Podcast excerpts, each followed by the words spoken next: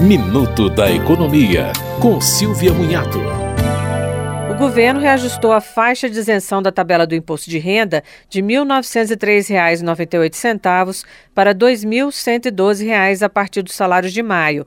Para elevar a isenção até 2.640, o governo criou um desconto mensal simplificado de 528 reais. Ele vai substituir as deduções mensais normais, como previdência e dependentes, caso seja mais vantajoso.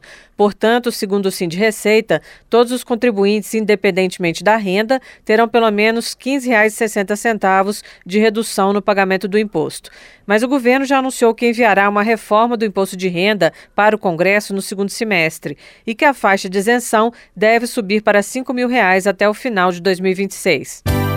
Você ouviu Minuto da Economia, com Silvia Munhato.